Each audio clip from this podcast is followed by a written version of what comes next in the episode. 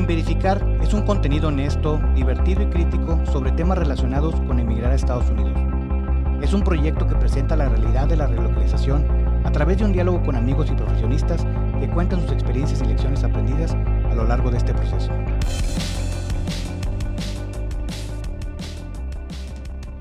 Sin verificar episodio 50, mamá de tres. La maternidad se define como el estado de la mujer que consigue tener hijos, aunque se refiere también al tiempo del embarazo y al después del parto, el vínculo biológico, psicológico y espiritual de una madre con su hijo. ¿Cómo es la vida de una mamá que documenta y comparte en redes sociales su andar eh, siendo mamá? Recuerda seguirnos en Instagram como arroba sin podcast. Como siempre, agradecer el apoyo a la cuenta de Instagram. Esa es la vía principal de comunicación entre ustedes y nosotros. También agradecer que se suscriban al canal de YouTube donde, se están subiendo todos los episodios y esperamos que nos sigan para poder llegar a más personas. Ahora, los que nos escuchan por Spotify, por favor no olviden darnos cinco estrellas ahí en la esquina superior izquierda. Recuerden, siempre hay alguien que tal vez se va a mover o que está en medio de un proceso de relocalización. Esto le puede ayudar y si usted ya tiene mucho tiempo en los Estados Unidos, recomiéndenlo con sus amigos y conocidos para nosotros crecer y que ellos recuerden esos tiempos donde creían que sabían pero no sabían y que vean todo lo que han aprendido y avanzado en este país. Esta semana tenemos como invitada a Adriana García. Ella viene a platicarnos sobre ser mamá y cómo lo documenta en su cuenta muy exitosa de Mamá de Tres. Adriana, ¿cómo estás? Hola Roberto, muy bien. Muchas gracias por, por el espacio y por la invitación. Muchas, muchas gracias. Ya estoy un poquito mejor de la voz, entonces ya pudimos por fin coincidir. Ahora, algunos van a recordar que Adriana estuvo con nosotros en el episodio de la revista Lebrijes. Ya nos había contestado estas preguntas, pero pues ahora que está este, como, como, como invitada y sola, refrescanos de dónde es que eres tú. Mira, yo nací en Durango, eh, pero me crié en Chihuahua. Entonces, eh, mucha gente cree que soy de Chihuahua. Pero bueno, nací en Durango y cuando era pequeña, tenía cinco o seis años, me mudé a Chihuahua y crecí ahí. Después, eh, bueno, así es de, de donde soy yo. Pero he vivido en muchas partes desde que me casé. Entonces, este, a la gente se confunde a veces, me dice, ¿de, dónde eres? ¿De México de Monterrey? y, digo, bueno, pues soy un poquito de cada lugar en el que he vivido, porque la verdad es que cada lugar en el que he estado me ha dejado este, algo muy importante en mi vida. ¿Y en qué momento de todo ese andar llegaste a los Estados Unidos? Em, yo me casé y me fui a vivir a Ciudad Juárez, Chihuahua. Eh, de ahí nos mudamos a la Ciudad de México, de la Ciudad de México nos mudamos a Monterrey y de Monterrey eh, surgió una oferta de trabajo para mi esposo y nos mudamos para acá. Fue en el 2016, diciembre del 2016, cuando, cuando nos mudamos a, Michigan. Estuvimos aquí viviendo unos años y cuando llegó la pandemia, eh, bueno, mi esposo perdió su empleo y bueno, gracias a Dios consiguió un nuevo empleo en Missouri. Entonces fuimos a vivir a Missouri, vivimos allá dos años y ahora hace un año que volvimos acá. Soy una mamá nómada. ¿Te gustaba, te gustaba el, tratar de volver a Michigan? ¿Es porque se sentían más a gusto acá en Michigan? Sí, eh, supongo que como, como familia expatriada siempre buscas una comunidad en la que puedas encajar.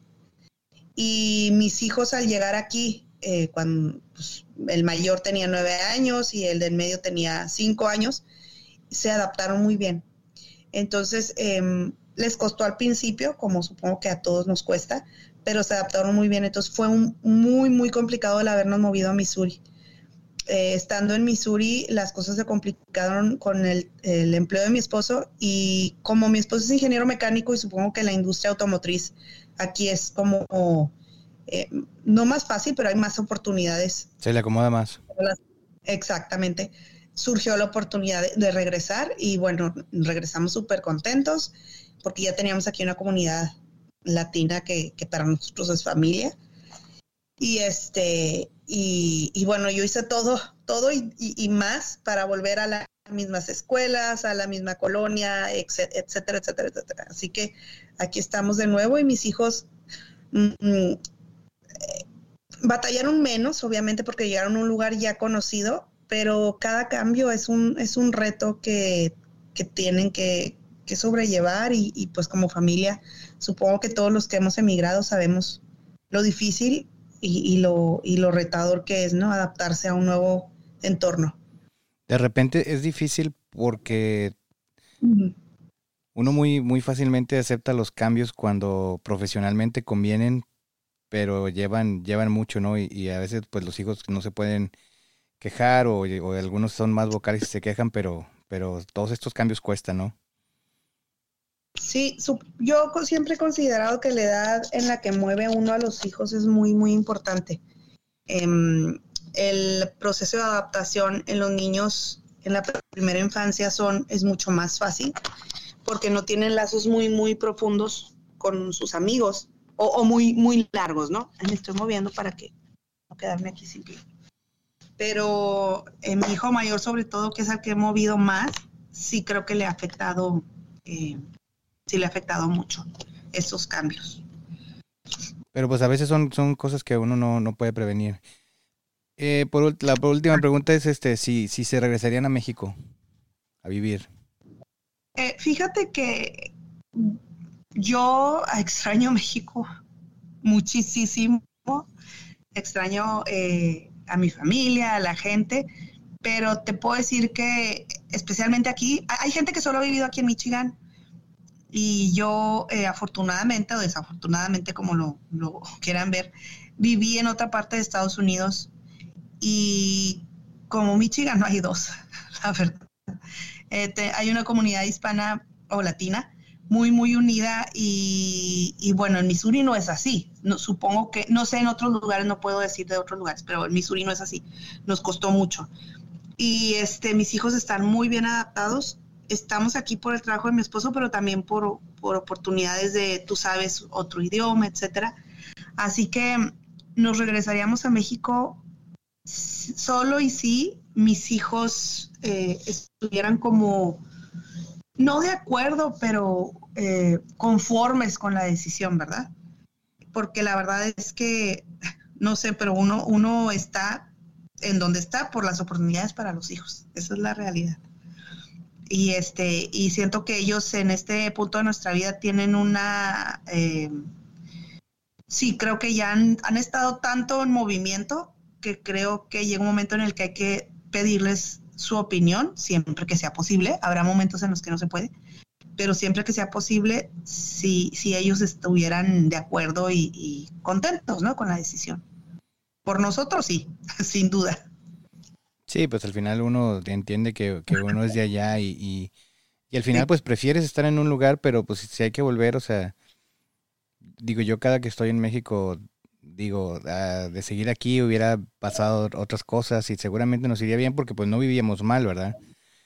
Entonces es, es, es, un reto este, dejar una vida cómoda para empezar la vida en otro lugar en el que sabes que puede ser buena, pero pues al final siempre, siempre, hay, siempre hay riesgos, ¿no? De que alguno no se logre adaptar al 100%. ¿Sabes qué pasa, Roberto? Si quiero agregar esto. Em, es bien importante la razón que tiene cada familia en particular que los hizo moverse al extranjero. Habrá gente que se mueve por economía, porque, porque necesita mejorar su economía. Habrá otras personas que lo hacen por educación, otras por diferentes razones, todas válidas. En lo personal, em, económicamente, pues estábamos bien, o sea, no, no, no fue la economía lo que nos movió, para mí fue la seguridad. En Monterrey estaba una época muy, muy insegura, insegura entonces eh, tuvimos algunas experiencias muy, muy desagradables. Y, y es sentirse segura aquí es algo que yo como que pesa mucho en nuestra balanza como familia, ¿no?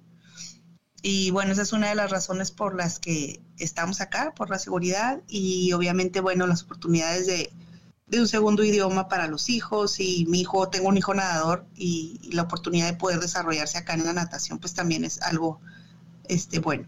Pero efectivamente hay gente que se mueve por una y mil razones, repito, todas válidas, pero mm, eso es lo que nos tiene aquí, ¿no? Lo que nos movió.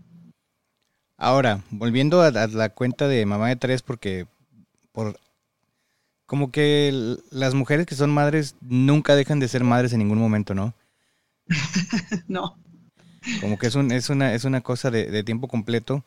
Y a lo, que me, a lo que trato de ir es de que tú decides crear una cuenta y este, pues hacer como blog que es documentar todo lo que te va pasando siendo mamá, ¿no? Hace, platícanos un poco de cómo empezaste esa idea o, o si era la intención o fue algo que se fue dando de manera orgánica. ¿Cómo, esta cuenta dices que la empezaste hace siete años? Ya, ya voy a cumplir siete años, sí. Em, pues muy orgánica, Roberto. Fíjate que todo, no todos, bueno, la gente que tiene Facebook, ¿verdad? Comparte ahí sus cosas. Y yo compartía, siempre me ha gustado escribir, siempre, este, siempre, siempre me ha gustado escribir. Mi, mi papá escribió también libro, entonces em, estoy como muy... Para mí es más fácil expresarme de forma escrita que hablada, ¿no? Habrá gente que puede decir las cosas de forma hablada muy fácilmente, para mí es más fácil si te escribo en una carta. Entonces yo escribía en mi, en mi blog personal, no en mi blog, en mi página personal, y habrá, había amigos que me, o amigas que me decían, oye, compartí el escrito, no en mi página, porque pues creo que me gustó y me, me, me identifiqué y pues quiero que mis contactos también lo, lo, lo lean. Y entonces empezó a hacerse mis escritos públicos, entre comillas, porque ya no estaban solo en mi página, sino que de repente estaban en las páginas de mis amigos, ¿verdad? Y este, y mm, cuando llegué aquí a, Michigan, em, a los pocos meses me embaracé, eh, llegamos un nuevo, nueva vida, nuevo clima, nuevo año, todo nuevo, ¿no? Y este... ¿Era tu primer hijo? No, el tercero. El tercero, ok. ya tenía, sí, el tercero. Tenía, eh, tuve depresión preparto, que la gente cree que no existe, ¿no? Pero existe la depresión preparto, no solo la posparto. Supongo que fue un cóctel de, mezcolanzas entre, te digo, una nueva vida, el clima carente de sol, ¿no? Aquí en el norte. Y este, y bueno, entre los procesos para poder sobrellevar la depresión, mi psicóloga me dijo, escribe, escribe todo lo que sientes, escribe todo lo que, lo que, lo que pasas, etcétera, etcétera. Y, mm, dije, bueno, pues voy a hacer un blog, que es como, eh, quizás habrá más gente que se, que se, que coincida conmigo. Yo recuerdo muy bien, era una noche porque padecí mucho insomnio durante ese proceso y escribí en las noches, ¿no? Dos, tres de la mañana hay una página que se llama Mexicanas en Estados Unidos o Mexicanas en el Mundo, no recuerdo, pero Mexicanas por, no sé si aquí el mundo o Michigan, quizás las tres. Y compartí un escrito que hice esa noche y me acosté a dormir. Y al otro día en la mañana era, fue un boom, o sea, no, te, no puedo recordar exactamente, pero no, 300 comentarios, no sé cuántos, pero de horas, o sea, de... Aún de tu cuenta personal. No, no, no, ya había creado el blog. ok. Ajá, entonces del blog compartí ese escrito. Y, yo, o sea, fue muy reconfortante, muy esperanzador saber que había más de una que se sentía como yo. Y este, y de ahí ahí empecé a compartir, a compartir, a compartir, a compartir. Eh, me gusta mucho leer sobre crianza, entonces pues empecé a compartir sobre crianza y ha ido evolucionando cuando empezaron mis seguidoras a decir, oye, un libro, es que estaría padre un libro para que, este, pues está padre leer los escritos, ¿no? En, en el blog, pero nos gustaría hacer algo con más físico, un, una compilación de todos tus escritos o de los escritos que, que más nos, nos hayan gustado, etcétera y así surgió la idea de, los libros. Pero bueno, el blog duró cerca de em, tres, cuatro años y luego de ahí salieron los libros. Ahora, es, esta cuenta te lleva a escribir libros. Tú nunca tenías pensado escribir libros, aunque dices que tu papá ya había escrito libros. Entonces, ahora que sabes tanto de la educación, estoy seguro que entiendes mejor por qué terminaste escribiendo libros, porque pues uno no puede correr tan lejos de donde fue educado, ¿no? Sí, siempre mi vida ha sido, em, mi papá era un lector empedernido, entonces yo recuerdo mi casa atiborrada de libros, pero yo no me recuerdo muy lectora, o sea, es algo una como paradoja, porque a pesar de que había muchos libros, no sé si antes no había muchos libros infantiles. Yo recuerdo haber tenido libros, pero eran pocos. Ahora mis hijos tienen bibliotecas, es una cosa impresionante. Aparte del país, en este país se, inculca mucho el hábito de la lectura, pero aún así em, no era muy lectora, pero siempre vi a mi papá leer y mi mamá también es lectora. Entonces, como para mí era muy normal los libros en la vida de los niños y, de los, y más de los adultos, ¿no? Los adultos leen. Em, pero cuando mi papá escribió su libro, eh, fue como, es posible, ¿no? La verdad es que hay gente que me dice, ¿cómo? Le digo, es que se puede, de verdad que se puede escribir un libro, o sea, no es tan difícil. Em, si tú quieres y, y, y, te gusta, ¿no? Obviamente, este, se puede. No es una cosa imposible Y bueno, ver que mi papá lo logró fue para mí como ver en primera fila que se puede lograr. Y cuando mis seguidores me empezaron a decir, es que sí, esto y esto, me animé y dije, bueno, soy autor independiente, no estoy bajo ninguna editorial, es mucho más complicado, pero, pero ya tenía, gracias a Dios, un nicho, eh, una comunidad que me respaldaba, ya esperaban mi libro. Entonces, para mí fue como un poco más fácil de poder compartirlo y bueno, como los libros están a través de Amazon, es algo que me ayuda, no hay fronteras. Hay libros, hay gente que ha recibido mis libros en Japón, en Alemania, en, en Qatar, en Italia, etcétera. Entonces, eso para mí es em, pues, bien padre porque yo de sola no, no hubiera podido haber, bueno, tal vez, pero sería mucho más complicado lograr que mis libros, libros llegaran hasta esos lugares. Ahora, en la actualidad con las redes sociales y con todos los recursos que existe, pues haces, eh, es posible eso, ¿no? Que existe una comunidad en, en muchas partes del mundo que, que, te quiere escuchar, que te quiere leer, que, que, te sigue, ¿no?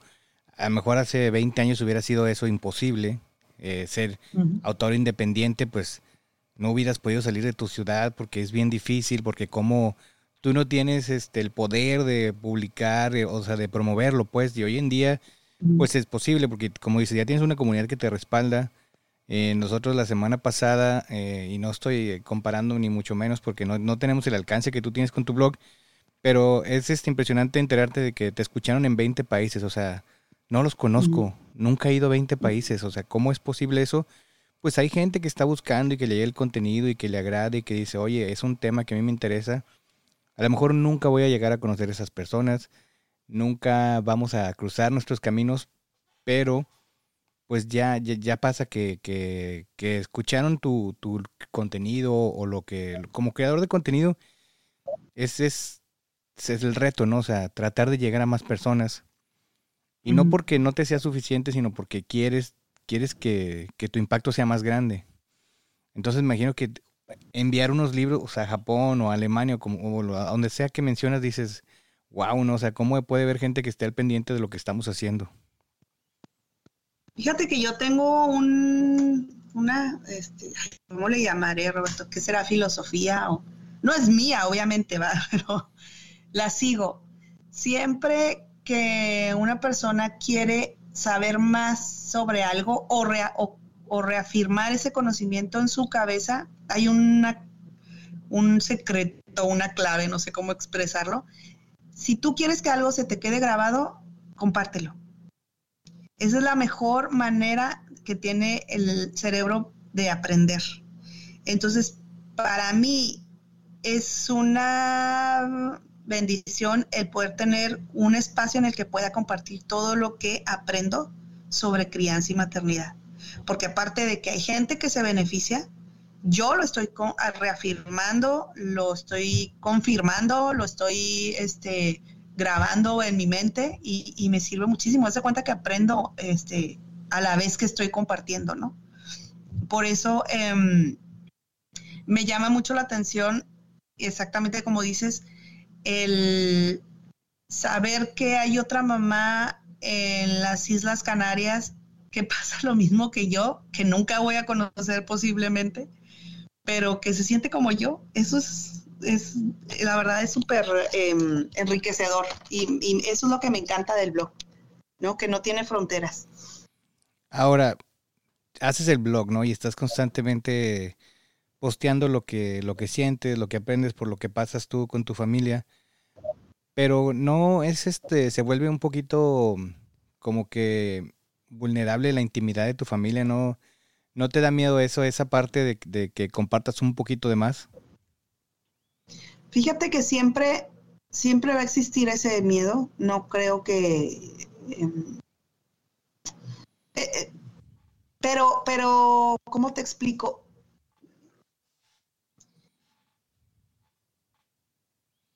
Trato de ser cuidadosa, trato siempre de ver que yo sé que lo que se queda en las redes se queda para siempre, lo que sea. No importa que mis hijos vayan a crecer y se vayan a casar, mis nietos, ¿no? O sea, es, es algo que va a estar ahí. Entonces, sí hay que ser muy consciente de qué es lo que, lo que estás publicando. Y por supuesto que he tenido momentos en los que digo, esto no lo debí de haber publicado, esto no era lo que este, debí haber puesto, no sé, sin querer, obviamente, ¿verdad? Nadie quiere eh, perjudicar a su familia, pero mm, mi familia me apoya, no es algo que sea... No, yo en el primer momento en el que ellos me dijeran, me fueran a decir, mamá, no, eh, o mi esposo, lo que sea, esa es razón suficiente para que yo termine con este proyecto y este proceso. Pero la verdad es que em, si tú entras a mi blog, son cosas que sí son fragmentos de mi vida, pero no es mi vida. Yo, es que yo veo a veces otros blogs, es un ejemplo, ¿no? Eh, que graban a sus hijos a lo mejor en un berrinche, ¿no? Y el niño retorciéndose en el suelo. Eh, y digo, ah, es como mm, es un momento muy vulnerable para el niño, ¿no? Este, o hay mamás que los graban bañándose, ¿no? O cositas así, digo, eh, sí hay que tener mucho cuidado siempre que estás en las redes, incluso cuando estás con tus propios amigos, ¿no? En tu, en tu página personal, siempre, siempre hay que tener mucho cuidado. Pero tomando en cuenta em, esos puntos, ¿no? De, bueno, cuidar esto, no esto, si ellos no están de acuerdo para nada postearlo, eh, siempre checar si, si les parece, ¿no? Incluso los libros, este, mis hijos los van a poder leer siempre y no va a haber nada que digan, ay mamá, ¿por qué pusiste esto? Em, etcétera, etcétera, es como bien importante, yo creo, creo. No sé, habrá gente que dice, bueno, pues no importa, yo es mi hijo, yo tengo derecho, pero yo creo que los niños tienen, em, ahora se no sé, he escuchado mucho niños que ya no quieren grabar. Otra, el blog es mío, o sea, yo no obligo nunca a mis hijos, oye, ponte aquí, ahora vas a hacer esto. Realmente mi experiencia que yo vivo como mamá con ellos, ¿no? A lo mejor compartir alguna fotografía en donde estamos haciendo una actividad o etcétera. Pero mis hijos no tienen ninguna obligación ni ninguna situación que, que tengan ellos que grabar para beneficio de mi blog. Eso no. Sí, no, porque luego se vuelve algo muy, muy sensacionalista y de repente los niños van a crecer y van a entrar a otras etapas de la vida y puede que ya no estén de acuerdo o les dé pena, ¿no? No estén de acuerdo en que se haya compartido, pero al final el blog es de ser mamá, ¿no? Y esa es una parte que a ellos no les toca. A tu esposo mismo, pues él no va a sentir lo que es ser mamá porque pues es este como mujeres es todo un laboratorio, este definitivamente no es igual ser mamá que ser papá, o sea, por mucho que que lo quieran poner así y o sea, es importante, claro que es importante, pero está comprobado que, el vínculo de la mamá empieza desde casi la, fecundación, ¿no? Y por todo lo que pasan durante el embarazo. Y pues la, de papá muchas veces empieza a, partir del nacimiento y, habrá quienes se comprometan más que otros, pero, pero antes es, es difícil entender por lo que están pasando, ¿no? Sí, y exactamente como dices tú, es la experiencia de vida de una mamá, no la experiencia de vida de unos niños que como que obviamente, ¿verdad? Es parte de y comparto sus momentos este que vivimos, pero pero sí, el blog es mío, yo comparto lo que vivo como mamá en un país extranjero, que en un, un país que no es el mío, este y navegando con la crianza, este, nueva cultura, otro idioma, etcétera, etcétera. Es, esa es la base del, blog. Y el, sentirse acompañada, mm, mm, porque yo me he sentido sola muchas veces, y saber que, hay alguien que a lo lejos pueda sentirse como yo es, ay, es un bálsamo de verdad. Para mí ha sido increíble. Y a pesar de que tienes tres hijos, ¿no? Y cada uno tiene su, su línea de tiempo, ¿no? El, tu blog va evolucionando porque, pues, supongo que, digo, tu, tu último hijo es la última experiencia que tuviste como con un recién nacido y luego un niño de seis meses. Y como que siento que esas personas, cuando en el momento que coinciden, tiene mucho que ver con que coinciden a lo mejor en que tienen un, un, hijo de las, de las edades de, tus hijos, porque vas hablando de eso, ¿no? ¿Crees que tu audiencia va, va o sea, creciendo con eso? O sea, que a lo mejor este, en, en seis años eh, va a haber otra persona que haga un blog de recién nacidos y, y, va a captar una audiencia. ¿Tú sientes que tu audiencia va creciendo contigo? Y no me refiero a que sean tu misma edad, sino que coincidan en cuestión de los hijos, de las edades y de lo que están pasando. Fíjate, exactamente eso que acabas de decir, tienes toda la razón. Yo tengo seguidoras de, que, que, que, nunca las he visto, pero son, yo ya las conozco. O sea, de verdad, este, en algún momento con, intercambiamos celulares y, nos mandamos mensaje o colaboraron conmigo con algún, este, algún producto que ellos vendían o alguna publicidad que querían hacer. Entonces, eh, generalmente cuando colaboran, colaboran en el blog terminamos en amistad, o sea, porque pues contactas a la persona y bueno, ya sabes que así como tú y yo, ¿no? Que ya tenemos los celulares y bueno. Entonces, tengo seguidoras de hace mucho, mucho, mucho desde que inició el blog que han crecido conmigo en edad y en, aprendizaje como mamá. Y obviamente, em, como tengo tres hijos, uno de 15, uno de 12 y uno de 6, tengo prepa, secundaria y primaria. Entonces, hay muchas mamis de, de, pues de las tres etapas, ¿no? Pero obviamente yo antes en el... Eh, pues, antes nunca hablaba de la adolescencia, porque no era un tema que a mí me afectara o no. O no, o no, no habías llegado ahí. Exacto, entonces ya hablo de la adolescencia, leo más de la adolescencia, em, hablo de lo que es ser mamá por tercera vez, ¿no? Que este, cuando llegó mi tercer hijo, hablo de lo que es, eh, cómo es la personalidad del hijo del medio, etcétera, etcétera.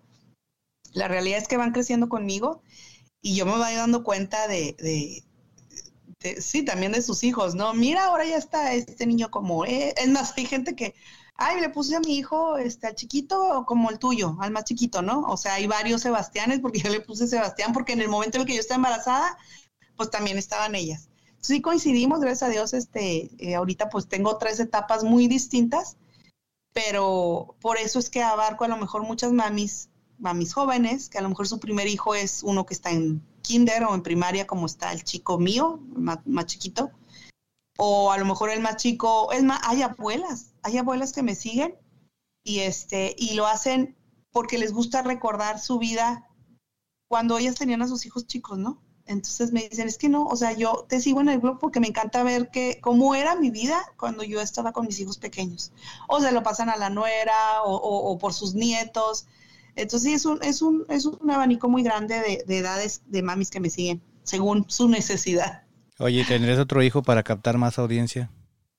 No, ya no, por, y no porque no quiero, no, yo tendría muchos hijos, pero no, ya, ahorita ya tengo 43 años y este, y, y no, sí, a mí me encantaría, me hubiera gustado tener cuatro o cinco hijos, pero bueno, ni, ni la edad ni la economía, porque ahora el mundo está, este, tú, tú sabrás, todos, todos los que somos papás sabremos cómo está el mundo en cuestión de economía, pero mm, no, ya la edad no me da ya es, es, mi, es mi menor, el último. Sí, es, se vuelve muy caro tener hijos. No digo que no los tengan, tengan hijos si, si es así lo que quieren, pero sí, sí, se vuelve claro, muy claro. Eh, sí, es, es, es, eso, o este, o a lo mejor deciden invertir su dinero o gastar su dinero en otras cosas. Pero sí, sí se vuelve sí, complicado. Es una decisión este, muy eh, personal, pero las exigencias del mundo de hoy son muy diferentes a las del mundo de ayer. Entonces, eh, bueno, antes cuatro o seis hijos era como la media, ¿no? Y ahora tres es multitud. Bueno, yo lo veo, ¿no? Tres es, o sea, los hoteles son para cuatro. Sí. sí, yo digo, yo solamente tengo dos hijas, este, y muy contento por eso. Nunca, nunca planeé tener más, más hijos, este, pero pero si te das cuenta como que los paquetes vacacionales, los hoteles, todo eso está, está, diseñado para familias de cuatro. Tres son multitud. Y después las familias de cinco, este, tienes que rentar un cuarto extra o te, te forzan a tomar la suite porque es, es entonces sí, sí me imagino que, se enfrentan a, cosas mm, más complicadas al planear ese tipo de cosas, ¿no? Tengo un, escrito en mi libro, eh, no, no, no, es, no está en el segundo, en el segundo, no, no me acuerdo si está en el segundo, pero creo que no, que se llama En Defensa del Tercero porque los restaurantes, las mesas, este, incluso tú pides un Uber y pues si quieres uno para cinco personas es una camioneta, o sea, un carro no, no cabe, ¿sí sabes? no. no, el mundo no está preparado para tres hijos, la verdad. ¿Tú crees que, bueno, históricamente las familias se han reducido, no? Sí, sí, sí, sí. Este, pero yo, yo le atribuyo mucho al estilo de vida que, que llevamos ahora, ¿no? Simplemente las escuelas las escuelas, yo me crié, yo estudié en una escuela pública y estaba bien. O sea, no, no habían, obviamente le faltaba el inglés, ¿no? Era como que lo que les faltaba, el inglés. pero había muy pocas escuelas privadas en mi ciudad. En Chihuahua había dos escuelas privadas, los recuerdo muy bien. Y eran pocos los que iban. Y ahora, eh, bueno, mientras yo vivía en Monterrey, que es cuando estaban mis hijos en la escuela, pues no, no, había una escuela pública eh, al menos donde yo vivía, que, no, que, no quiero decir que valga la pena, porque es triste, pero no tenía eh, a lo mejor el nivel ni académico ni la infraestructura que tiene una escuela de paga, pero la verdad es que, Roberto, yo no sé, pero es muy, muy caro las escuelas eh, privadas en México y, y no es como mucha opción, ¿no? O sea, la pública o la privada. ¿qué haces? No es como... Sí, sí, no tienes mucha opción. A mí lo que me parece muy curioso de eso que mencionas de las escuelas eh, privadas en México es que ya cada vez hay, hay más opciones y para diferentes presupuestos, ¿no? Porque siento que, que, el mercado ha ido creciendo, porque a lo mejor antes decías, a mí no me alcanza para una escuela privada, se van a la pública. Pero como que fueron haciendo escuelas este, como que más de, de, de menor colegiatura y entonces fueron captando a los que casi podían. Ah, existe esa opción un poquito más barata, bueno, los mando a ellas. Y luego salió otra opción más barata. Entonces, ya hay como que de, de muchos presupuestos las escuelas, hay quienes siguen cobrando como si fueran una universidad este, privada. Y hay unas que tienen unas cuotas muy económicas y entonces como que van captando más, más este, personas de las, de las escuelas públicas. Eh, supongo que para todo, como en todo, hay, hay mercado para, para diferentes presupuestos, ¿no? Como tú lo llamas. Este, habrá gente que, tiene posibilidades de pagar mucho y habrá gente que no tiene, pero, pero puede pagar un poco, ¿no? Sin embargo, las exigencias del mundo moderno es, ya sabes, el inglés y que la computación y que algo que, bueno, a mí en lo personal yo puedo decir es que sí, a nosotros nos costaba mucho la escuela de Monterrey, fue algo como, híjole, ¿no? De verdad, el aguinaldo y el ahorro todo se iba en eso, ¿no? Pero te voy a decir algo, cuando nos mudamos para acá, mis hijos batallaron muy poco con el idioma, porque estaban en una escuela multicultural, entonces yo en ese momento vi, vi una ventaja muy grande y dije, bueno, valió la pena, ¿no? Este es como una herramienta extra que le das a tus hijos. Traigo un agujero en el calcetín, Traigo una mujer en el calcetín, pero valió la pena. está bien, pero, pero sabe inglés. no, este, obviamente eh, sin descuidar esas cosas, porque yo sí llegué a ver niños que decía, híjole, o sea, de plano la familia, pues no le alcanza para comer bien, pero va el niño a esa escuela, entonces creo que sí hay que como que saber nivelar muy bien. Pero yo, en lo personal, la ventaja del idioma, sí viví una, eh, una otra vez una ventaja, ¿no? Del que mis hijos hayan podido estudiar en una escuela multicultural allá unos años antes de venirnos para acá, porque para ellos fue un poco, o fue menos difícil la transición. Oye, por ejemplo, para el, para tu hijo, el que, el de la natación y todo eso, me imagino que maravillados con eso por la facilidad con la que hay instalaciones aquí a las que puedes ir. Digo, como todos los deportes de los hijos, se vuelve caro seguramente. Este, el viajar, el ir a las diferentes competencias. Todas las personas con hijos que tienen que ir a competencias saben de lo que estoy hablando. Sí. Pero sí hay muchos lugares en los que puede competir, en los que se puede desarrollar y me imagino que eso como padre pues está muy padre, ¿no? Sí, em, obviamente fue, eh, él en Monterrey estaba en un club que se llama eh, Dorados, en Monterrey. Lo recomiendo muchísimo. El nivel de Dorados es un muy buen nivel. Eh, las instalaciones no son lo mejor, pero la verdad yo siempre me centro en los coaches y en la escuela. Entonces, eh, llegó, Diego llegó de nueve años, pero llegó con muy buen nivel. Entonces, eh, bueno, llegó a una escuela de natación, pero para empezar, todas las high school aquí tienen alberca. En México, pues no, eso no sucede. Entonces, hay mucha oportunidad, como tú dices, hay mucho espacio para que puedan nadar. Si no es una high school, es otra high school, etcétera. Ahorita está en el equipo de natación de la high school y, y es como, es algo que en México no hubiera podido hacer. Entonces, hay, como en todo, hay cosas que tienen sus ventajas, otras que no. Pero creo que es cuestión de el lugar en el que estés, eh, de tratar de ver los beneficios que tienes, porque entonces qué vida tan desdichada, ¿no?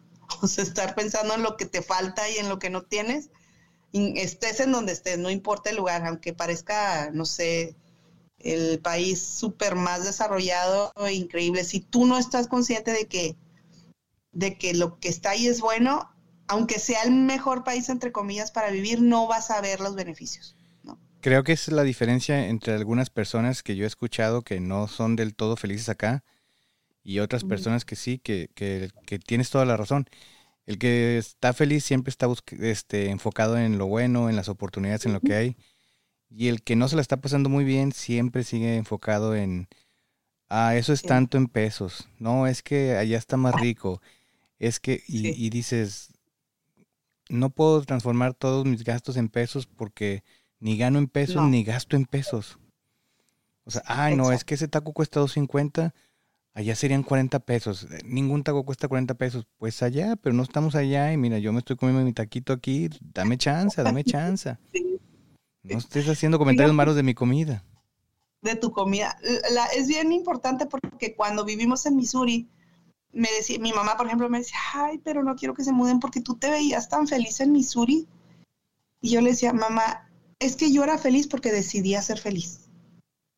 O sea, fue una decisión que yo tomé. Eh, Missouri tenía muchas cosas que le faltaban de Michigan, muchas, que ahora que estoy acá digo, no, es que, o sea, esto me faltaba, esto está, no, mejor.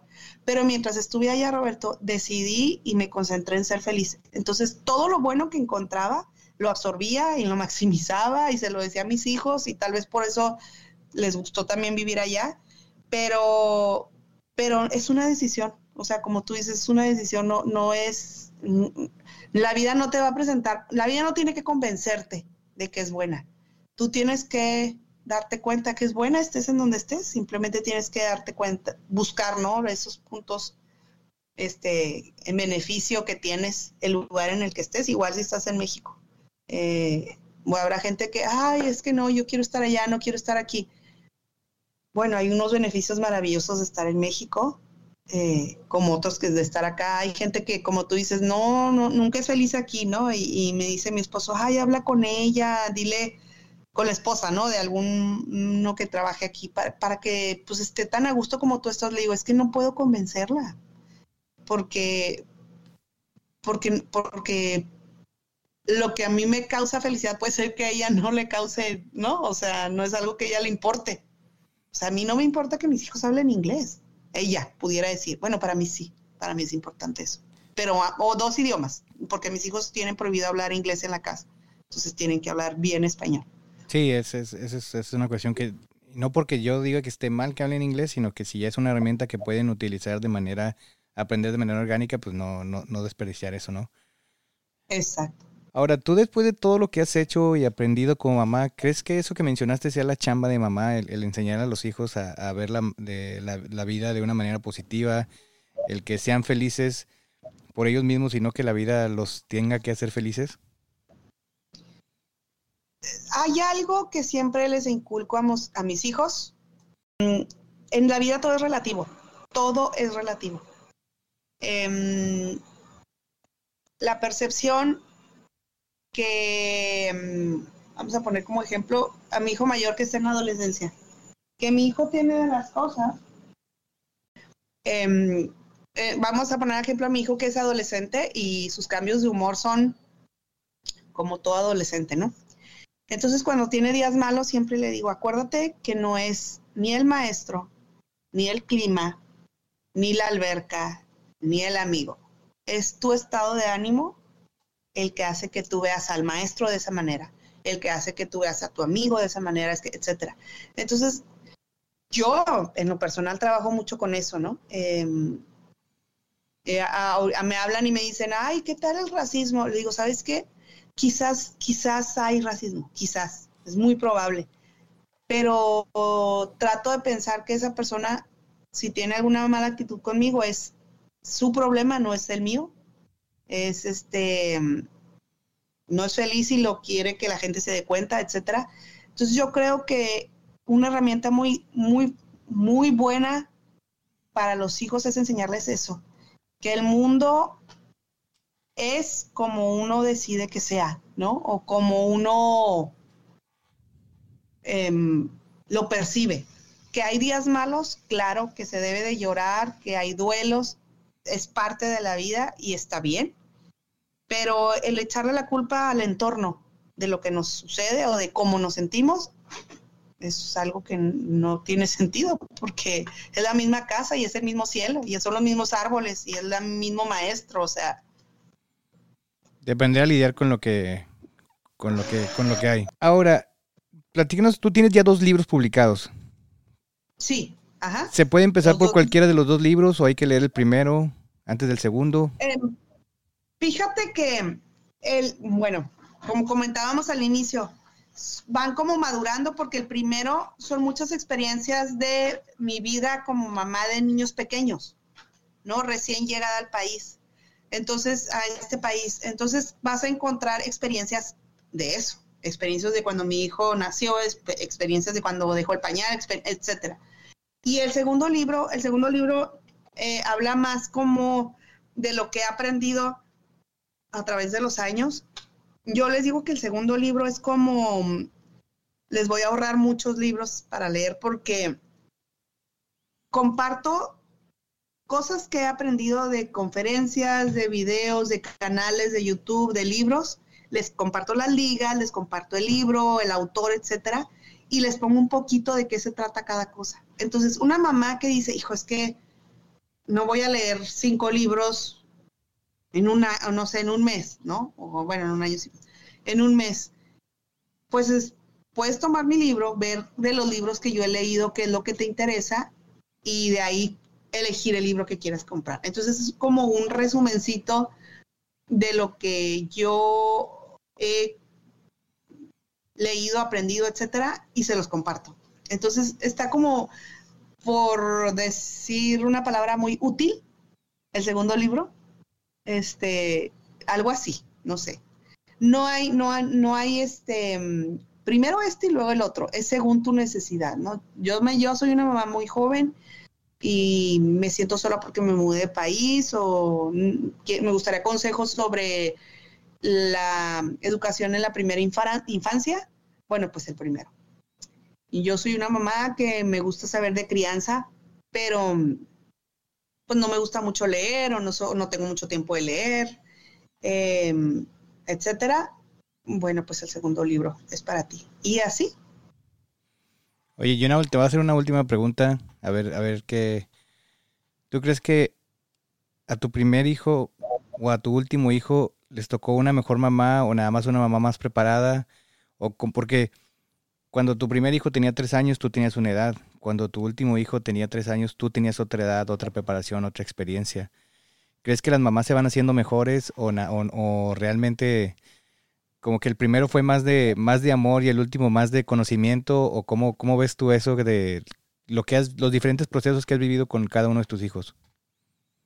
Oye, qué padre pregunta, Roberto, porque lo escribo en uno de los libros y siempre le digo a Diego, al mayor, es que pues sorry, pero eres mi experimento de mamá.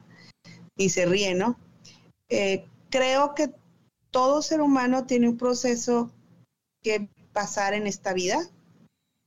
Y creo que a Diego le tocaba la mamá que era antes. A él le tocaban mis errores, le tocaron mis errores y le tenían que tocar mis errores de, mamá primeriza. Yo tenía que aprender con él muchas cosas. Entonces, me gusta pensar que el plan así era. Pero hay algo que no puedo negar y disfruto más la maternidad con el tercero que con el primero. ¿La sufriste más? La disfruto más. No, no, pero el, primero la sufriste más por el desconocimiento, por la falta de experiencia. Sí, eh, quería que todo fuera perfecto. Em, son los primeros por lo general son niños con mucha disciplina. Eh, uno quiere llevar todo como y, y, no sé, tiene temperatura y corres al hospital, etcétera, etcétera. El hecho de saber que no va a pasar nada si tiene temperatura y nada más lo metes a la tina un ratito y se acabó, te da mucha, mucha, mucha tranquilidad. Entonces, te puedo decir que la maternidad del tercero es mucho más relajada que la, que la maternidad del primero. Sin embargo, influye mucho el entorno en el que estás viviendo, muchísimo.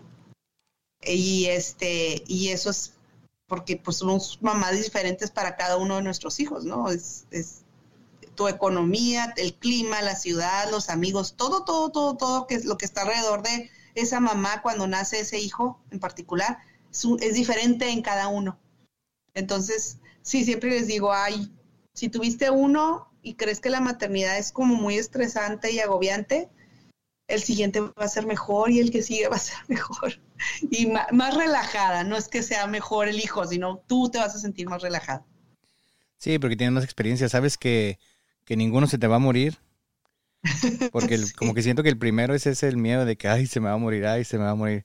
Y a cada rato es esa preocupación y ya con el tercero dices, ay, mira, espérate tantito, tiene sueño. Sí, exacto. Y, a diferencia de lo que creen muchas, la verdad, ay, no, ya no tenga paciencia. Yo tengo más paciencia con el tercero que con el, primero. Mucha más paciencia, Roberto. O sea, bueno, obviamente tengo más herramientas, he leído más, he aprendido más. Y, y, y sí, o sea, mi paciencia con la seguridad del tercero, toda mamá que, que sabe, y tú debes de saber, la seguridad, tu segunda hija debe ser mucho más segura que la primera. Porque, no sé, así somos los papás, con el primero somos como muy estrictos, ¿no? Y, así, así tiene que ser. Y el segundo se sabe amado, sabe que haga lo que haga, no va a pasar nada, lo van a seguir amando. Y aunque el primero es lo mismo, le, le demostramos de diferente manera el amor. ¿Por qué? Pues porque no sabemos ni cómo y queremos que todo de horario y la comida y bueno, sí, es muy diferente, muy, muy distinto. Van a disfrutar con cada hijo más la maternidad. Y que entender que, es eso, ¿no? O sea, que no, no pueden ser el mismo, la misma mamá, el mismo papá con, con, las, con los diferentes hijos. O sea, siempre es distinto, como tú dices, tu entorno es distinto, tu madurez como persona, tu proceso es distinto. Entonces, no, no vas a educar tres copias, es imposible. Este, a uno le tocó el COVID en una edad, al otro le tocó el COVID en otra edad. Entonces, todo eso va cambiando las personas. Las personas también traen su carga cuando nacen. Son de una manera, son de otra manera. O sea, no, es, es, es imposible que tus hijos sean iguales. Imposible. Este, y para ellos y, tú como mamá te transformas, también tengo otro escrito de eso, ¿no? Este, yo soy una mamá diferente para cada uno de ellos porque yo sé cómo reacciona cada uno de ellos a diferentes cosas. Sé que una consecuencia para uno es quitarle los videojuegos y para otro es, no, a mí no me importa que me quite los videojuegos, es algo que no, no me importa. A uno le va a decir no va a salir de la casa y va a llorar, a otro le va a decir no va a salir de la casa y se va a poner contento. Sí, entonces hay que ser mamá diferente para cada uno de ellos, pero este, mm, pero bueno, como tú dices, ellos traen su propia carga genética y, y su temperamento, que ese es el con el que nacen. La personalidad se puede moldear, esa, esa definitivamente puede ser moldeable y cambia a través de los años, pero el temperamento no. Entonces, eh, pues hay que aprender a navegar con cada temperamento diferente. Y y al final, y ese es un comentario que lo doy de, de sola de mi experiencia de ser papá, desde del desconocimiento, porque yo no he leído ni me he instruido tanto como tú. Eh, veo que muchas personas que son papás recientemente o en los últimos años tratan de ser el, papá perfecto, ¿no? El que les dijeron en, en, algún video o... Y, y yo creo que se comete el error de que tratas de ser el papá perfecto para que la gente te vea que eres perfecto. Cuando tú tienes que ser el papá perfecto para Diego, tu hijo mayor, o yo para, para mis hijas, ¿no? O sea, tienes que ser el papá perfecto para ellos porque solamente a ellos les importa que seas el papá perfecto. No tienes que cumplir, no tienes, o sea, a veces siento que es muy agobiante de que, ay, es que mis hijos no tienen rutina. O sea, está bien, está bien que lo intentes, pero no a todos les va a funcionar, ¿verdad? A lo mejor esa persona que lo escribió fue lo que le sirvió. Como tú dices, yo hablo de mi experiencia, de lo que a mí me sirve, y si coincides, bienvenido. Y si no coincides, pues a lo mejor vas a encontrar otro contenido en el que a ti te va a coincidir con eso, que en el que vas a, vas a disfrutar más, ¿no? En lugar de sufrir de que es que yo no estoy siendo buen papá porque cierto blog me dijo que, que como yo no hago esto, lo estoy haciendo mal. No, no lo estás haciendo mal. Si viene del amor, seguramente vas a cometer errores, pero mal no lo vas a hacer. Exacto. Em, eso es como un punto muy importante porque em, ahora estamos como muy bombardeadas con eso, con los vidas perfectas, ¿no? Los mamás perfectas. Y te comentaba yo antes de, o no sé si ya habíamos empezado a grabar, pero eh, mi blog es como muy real y a veces comparto errores que yo he cometido y no hagan esto, no funciona, lo intenté con mis hijos y no funcionó, etcétera, etcétera. Y tal vez esa es la razón por que algunas mamis se identifican porque es agobiante ver perfección en todas partes. No existe, no hay manera. No, no, o sea, no se puede sostener una vida perfecta. Entonces, también recordar que se graban fragmentos muy pequeñitos de la vida de las personas y esa no es la vida de la persona, o sea, es un fragmento de su día, ¿no? De su hora, de su... Este, es súper importante. Y bueno, ahora en este mundo del de las redes sociales, se presta mucho eso, ¿no? Si haces esto, estás mal. Si, haces, si no haces esto, estás mal. Entonces, no, pues yo soy muy mala onda. Pero la realidad es como tú dices. Perdón, otra vez. Como tú dices, eh, saber lo que a ti te sirve como papá con la personalidad de tus hijos, con el temperamento de tus hijos, eso es la clave. Y, estar consciente de que siempre te vas a equivocar porque somos humanos imperfectos. Sí, claro. Oye, y por último, ¿dónde pueden las personas encontrar tus libros? Nos dijiste que en Amazon, ¿cómo se llaman? ¿Cómo los buscan? En Amazon pueden poner libros Mamá de Tres, pueden poner libros Adriana García Infante o pueden poner el nombre de los libros, que es lo que sucede mientras están bajo nuestras alas, es el primero, o el segundo que es la miel y el limón de la maternidad. Entonces, de las tres maneras los pueden encontrar, como libros Mamá de Tres o libros Adriana García Infante, o lo que sucede mientras están bajo nuestras alas, o la miel y el limón de la maternidad. Y en Facebook está todo tu blog, ahí es donde más utilizas, ¿no? Sí, este, he tratado de que crezca más en Instagram, pero no sé, mi comunidad es como más de Facebook, entonces ahí es donde hay más mamis y lo buscan como hashtag uh, blog mamá de tres, todo pegado sin acento. Y en Instagram es este blog-mamá-tres. Así lo pueden encontrar. También tengo canal de YouTube, pero la verdad es que, em, digo, no sé, mi comunidad no es como que no es tanto de YouTube, pero también tengo canal de YouTube. Igual, mamá de tres.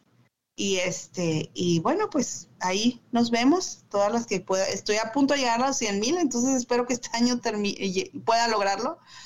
Me encantaría. Y bueno, estoy en eso esperando que, pueda crecer más la comunidad para ser más mamis acompañándonos. ¿Algo, algo más que te gustaría agregar? pues mm, agradecerte de nuevo, Roberto, de verdad, muchísimas gracias. Este, es, bien padre saber que estemos en donde estemos, nos apoyamos, eh, porque de alguna manera estamos aquí por las mismas razones. Entonces, eso es como bien reconfortante. Muchas gracias de nuevo otra vez por, por la oportunidad. Y bueno, gracias que, me esperaste ahora que estoy enferma y ya estoy mejor. Y nada más, bueno, los espero a los que puedan acompañarme en, Facebook, Blog Mamá, de Tres, y les invito a que lean mis libros, la verdad es que les va a gustar, se van a sentir acompañadas. Pues muy bien, muy bien, te agradecemos por estar aquí en el, episodio 50 No, no, nunca me imaginé que fuéramos a llegar a 50 episodios. Ah, Qué padre. Ha sido... Muchas felicidades, muchas, muchas felicidades. Muchas gracias. Ha sido un, un camino sinuoso porque de repente este, se terminan las ideas, se, es complicado encontrar invitados, gente que quiera participar. Pero bueno, seguimos con el compromiso de seguir haciendo el programa, pero resulta difícil llevarlo a cabo sin los invitados. Anímense a participar. Todo el mundo tiene algo que decir, recomienden invitados, sugieran temas, cualquier necesidad que tengan, propónganlo. Tal vez hay temas que yo estoy ignorando. Recuerden seguirnos en Instagram como arroba sin podcast. Ahí van a conocer los invitados, ahí los etiquetamos. Compartan, soliciten saludos. Ocupamos seguir creciendo para llegar a más gente. Les deseamos una buena semana. Nos escuchamos hasta la próxima. Escuche sin verificar un podcast para todos los que emigran a Estados Unidos y los que lo piensan hacer. Bye.